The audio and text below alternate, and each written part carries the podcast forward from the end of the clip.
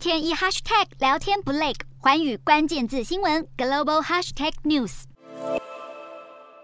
在高温炎热天气下，帮助消暑的能源却成了欧洲的奢侈品。在俄罗斯减供天然气的危机之下，欧盟国家为了储备冬季用量，从九号开始缩减天然气使用，大批业者受到冲击。欧盟国家从九号开始，一直到明年三月期间，应该尽最大努力，在过去五年平均用量的基准上，缩减至少百分之十五的天然气使用。但这项规定号称是自愿性质，不是所有成员国都要严格遵守。像是极度仰赖俄国天然气的匈牙利就提出了豁免要求。不过，不止天然气挑战，法国因为面临干旱，仍需要河水降温的核电厂被迫降载或停止运转。在西班牙，缺水甚至缺到连冰块都难以取得。与此同时，德国也受到干旱冲击，意大利则面临七十年来最严重旱灾，荷兰更宣布全国水位达到历史低点。欧洲国家如今不只缺天然气、缺电，缺乏用水也是个大问题。